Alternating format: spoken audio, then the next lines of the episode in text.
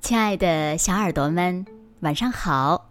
欢迎收听子墨讲故事，也感谢你关注子墨讲故事的微信公众号。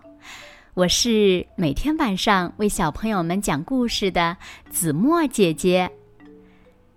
今天呀，子墨要为小朋友们讲的故事呢，名字叫做《呆瓜真棒》。小耳朵准备好了吗？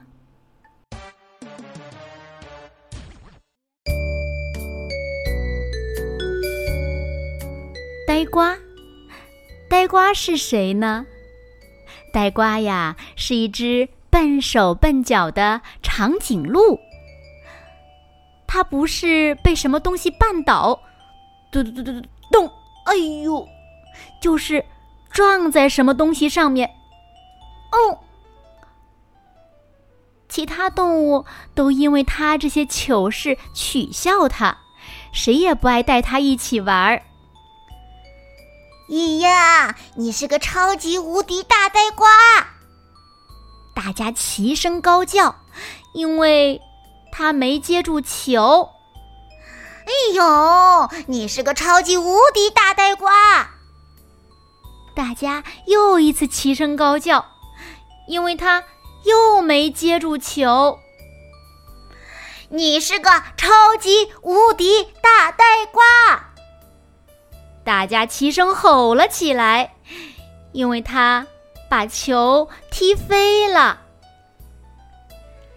因为大家总是管他叫超级无敌大呆瓜，日子一久，呆瓜也觉得自己是真的超级无敌了。呆瓜还记得爸爸妈妈是怎么教他的。呆瓜爸爸说：“走，就要往高处走。”呆瓜妈妈说：“跑，就要往快里跑。”爸爸妈妈一起说：“呆瓜，做超级棒的自己就好。”一天早上，呆瓜。走到一条河的岸边，在那里遇上了一头要过河的大象。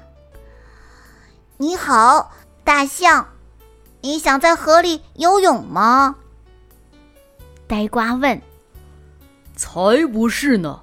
你个超级无敌大呆瓜，这河上的桥被水流冲走了，得想个办法过河呀。可我不会游泳啊。我也不可能跑到那么远的对岸去。大象回答。呆瓜问道：“需要我帮忙不？”你，就凭你这个超级无敌大呆瓜？哎呀，算了吧。呆瓜嚼了几口青草，他一边嚼一边又想起了。爸爸妈妈的话。呆瓜爸爸说：“走，就要往高处走。”呆瓜妈妈说：“跑，就要往快里跑。”爸爸妈妈一起说：“呆瓜，做超级棒的自己就好。”这时，一头狮子来到河边，哭了起来。呜呜！呆瓜问他：“怎么了，狮子？”“ 我的小狮子们还在河对岸呢。哎呦，我可不会游泳啊，我也不可能跳到那么远的对岸去呀。哎呀，怎么办呢？”呆瓜说：“我帮你试试，看能不能跳过去吧。”“哼，什么？就凭你这个超级无敌大呆瓜？哎呀，你根本跳不过去的！”呆瓜挠了挠鼻子，他一边挠，一边又想起了爸爸妈妈的话。呆瓜爸爸说：“走。”就要往高处走。呆瓜妈妈说：“跑就要往快里跑。爸爸妈妈一起说：“呆瓜，做超级棒的自己就好。”不久，更多的动物来到了河边。鸵鸟小姐看上去很着急。哎呀，眼看就要到茶点时间了，芒果树都在河对岸呢。可我不会游泳，我也不可能跳到那么远的对岸去呀，该怎么办呢？呆瓜说：“我能跳到对岸去。”你。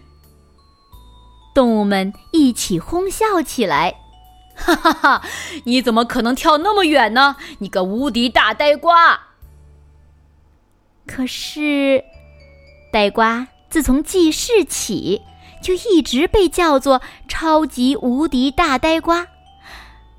他也深深的相信自己就是超级无敌的，所以他一头冲向了河对岸，跑得要多快有多快。